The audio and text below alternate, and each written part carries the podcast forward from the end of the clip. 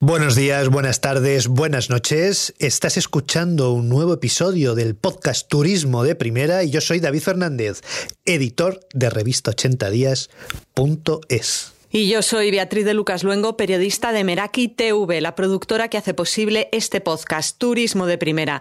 Podcast que puedes escuchar y descargar en Spotify, Spreaker, Evox, Google Podcast y Apple Podcast, pero que también puedes recibir en tu correo si te apuntas a la newsletter en la página web merakitv.com. En el podcast de hoy nos vamos de viaje por Europa con el escritor Stefan Zweig y la editorial Catedral.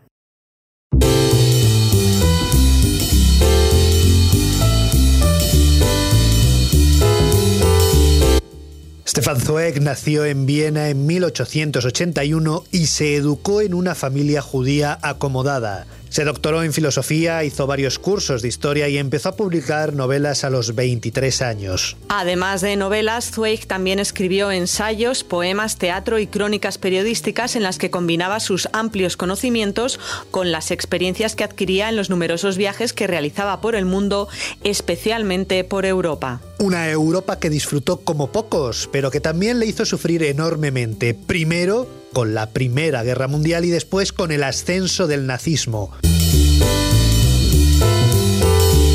Aunque durante un tiempo parece que Zweig colaboró en la propaganda militar del Imperio Austrohúngaro, su obra y su figura se han convertido en referentes antibélicos y europeístas. La evolución de Zweig se nota en los relatos de viajes seleccionados para la edición del libro Viajes, publicado este año en España por la editorial Catedral. Zweig tuvo mucho éxito como escritor durante toda su vida, pero de un tiempo a esta parte sus obras han vuelto a ser realmente populares.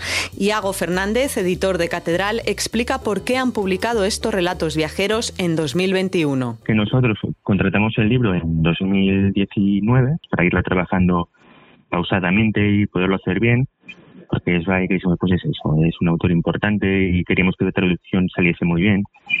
Y, bueno, luego se nos echó encima todo el tema de, la pandemia y, tuvimos que posponer un poquito la, publicación del libro.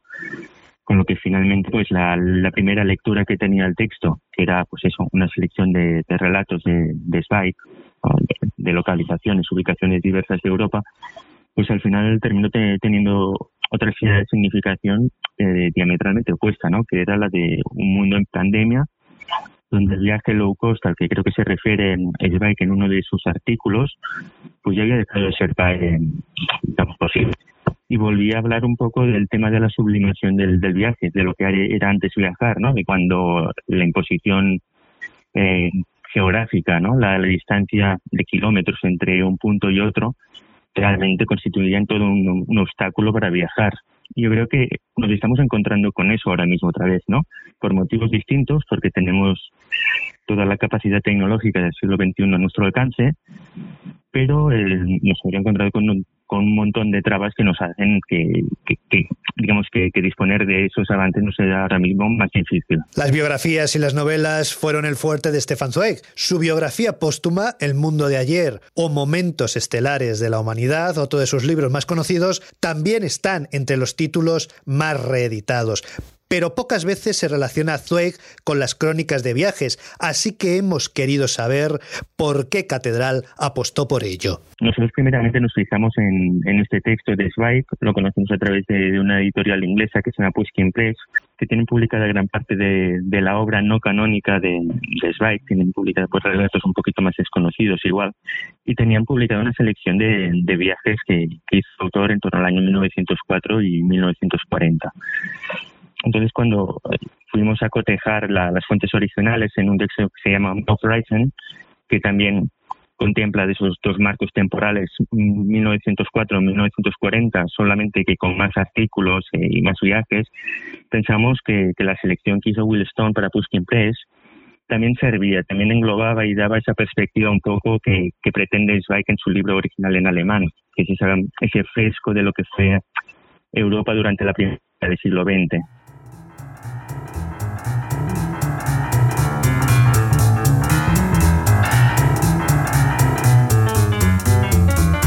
De la ciudad balneario de Ostende en 1905 a Londres de 1940, Zweig fue escribiendo sobre las vivencias e impresiones que tuvo en varias ciudades europeas. Sevilla, Brujas, Aviñón, Londres, Ypres en Bélgica. Yago Fernández valora el conjunto total de estas crónicas. Es que, a ver, yo creo que eh, Zweig es un, es un personaje, un hombre nacido a finales del siglo XIX, con lo que todo ello implica, ¿no? Y vivió la Primera Guerra Mundial, que fue ya el primer descenso a la barbarie.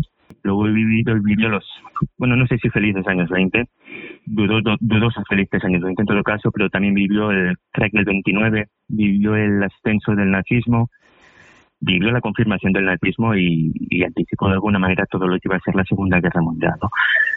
Con lo que yo creo que Esteban Zweig sí que es un testimonio privilegiado de, todo lo que pasó en esa primera de, eh, mitad del siglo XX. Es privilegiado en el sentido de que, de que él pertenecía a una clase acomodada, con lo que su visión es, rica y plural, pero no deja de ser muy muy fragmentaria, en lo que no no representa a, lo que tú decías, a la, a la clase trabajadora, etcétera, etcétera es que yo entiendo que de alguna manera todos los nacidos, que ya tienen una experiencia real vivida, ¿no? Como personas, como individuos, nacidos en el siglo XIX, creo que la Primera Guerra Mundial eh, representa, pues, bueno, eh, digamos, las esperanzas truncadas de, toda esa gente que se había criado en, unos valores, sí que es más decimonónicos, ¿no?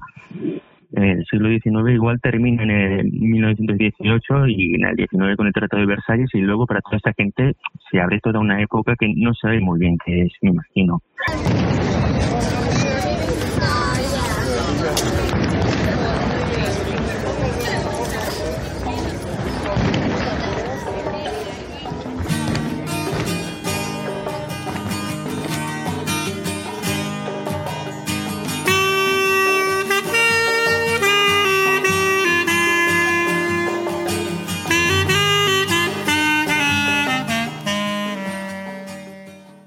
Quienes se dejan llevar de viaje pasan junto a muchas cosas nuevas sin que ninguna pase por ellos.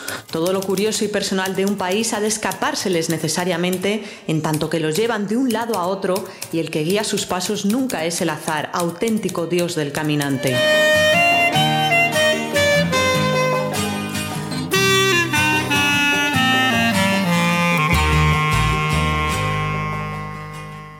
En 1926, Zweig se horrorizaba así de los viajes organizados que encontraba durante sus andanzas por Europa.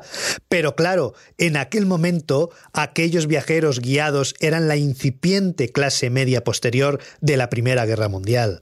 Y él pertenecía a una clase acomodada y solvente desde hacía generaciones. Iago Fernández. Bueno, aquí hay un texto muy interesante que me parece paradigmático de lo que constituye esta, esta selección y que prácticamente es la definición ¿no? que, le aporta al acto de viajar. Se titula ir de viaje o dejarse llevar, que también podría ser eh, viajar o ser viajado, ¿no? Yo creo que él profesa más el acto de viajar, pero como flaner, el de pasear y el de confundirse con, con la gente que, que de alguna manera habita esas, esas poblaciones a, diario. Y yo creo que hoy en día sería más lo de ser viajado, lo de ir a un sitio con un mapa y, e ir de un punto a otro sin, mirar alrededor, simplemente sacando la foto y a través de los filtros de Instagram, las redes sociales las cámaras, ¿no? Sin tomar conciencia de dónde estamos, de qué constituye todo aquello, de qué lo envuelve, de, de cuál es su historia. Y creo que, que, es una lástima perderse tantas cosas por, por tener la foto bonita en el, en el, momento preciso, ¿no? Si quieres. Por 10 marcos se tiene todo. La guerra de cuatro años al completo, las tumbas, los grandes cañones, la lonja hecha añicos con lunch o dinner y demás comodidades incluidas. Y un nice strong tea, tal y como se anuncia en los letreros. En los puestos se hace negocio sin cesar con los muertos. Se ofrecen obsequios creados a partir de trozos de granada. Y en los hoteles suena música en directo. Todo está organizado de manera excelente. Cada sitio de interés tiene su docena de minutos asignados Stefan Zweig viajó a Ypres, tan solo un año antes del crack del 29, se encontró con que la ciudad recibía muchos viajes organizados de turistas deseosos de conocer una de las ciudades mártires de la Primera Guerra Mundial. En la crónica del libro Viajes, Zweig resume la impresión que le causó la reconstrucción total de la ciudad y su turismo, algo absolutamente contrario a su idea del viaje. Él dice, viajar debería ser un despilfarro, un abandono del orden frente al azar, de lo cotidiano frente a lo extraordinario. Debería de ser una creación de lo más personal y propia, hecha de acuerdo a nuestras afinidades. Eso es exactamente lo que cree Stefan Zweig de lo que debería ser viajar.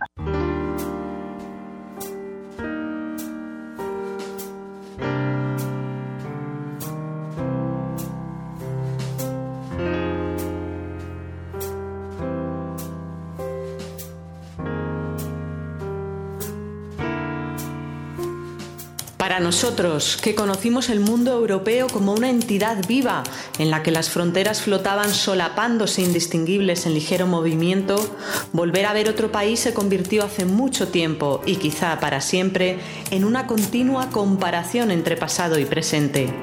Puede que nuestra generación al completo, testigo como ha sido de una transición, tenga negado por siempre volver a plantarse ante el mundo con una mirada libre e ingenua.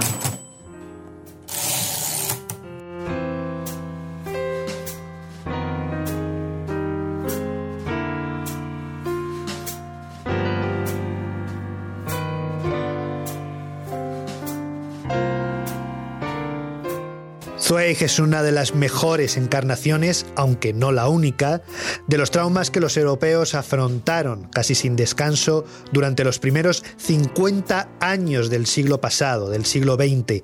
Por eso, Iago Fernández, editor de Catedral, cree que sigue siendo una lectura imprescindible. nunca deberíamos dejar de leerlo, porque creo que como pocos autores capta eh, de manera muy transversal lo que es el sentir humano y el devenir humano en, todas sus vertientes. Y, creo que por eso sigue tan vigente. Es decir, si algo tienen los clásicos es que pueden ser releídos en cualquier momento de la vida y en cualquier momento de la historia y siempre aportarán lecturas nuevas. Creo que la, literatura viene un poco definida por la cantidad de lecturas que es capaz de, soportar, ¿no? de interpretaciones y eso los textos de Zweig lo, lo, cumplen como nadie. Es que además yo creo que Zweig es un canto a la, a la unidad, ha sido siempre y sobre todo creo que ahora es, es más necesario que nunca. Eh, buscamos la confrontación, eh, crear controversia, diferenciarnos, eh, no sé. Y creo que por eso mismo debemos seguir leyéndolo, porque nos recuerda que al fin y al cabo todos somos iguales. Y hay uno de los textos que yo creo que es realmente muy actual, que trata de los judíos cuando tuvieron que, huir del nazismo, que es este que lleva por título La casa de los mil destinos. No sé, yo cuando, cuando lo leí por primera vez mm, no pude dejar de tener la sensación de que estaba leyendo una crónica demasiado actual, demasiado recurrente y demasiado familiar en nuestros días. Es decir, un texto escrito creo que era en el año 1939 que resulte actual en el 2021, 2020-2021, no deja de ser preocupante y sintomático de cómo avanzamos todos.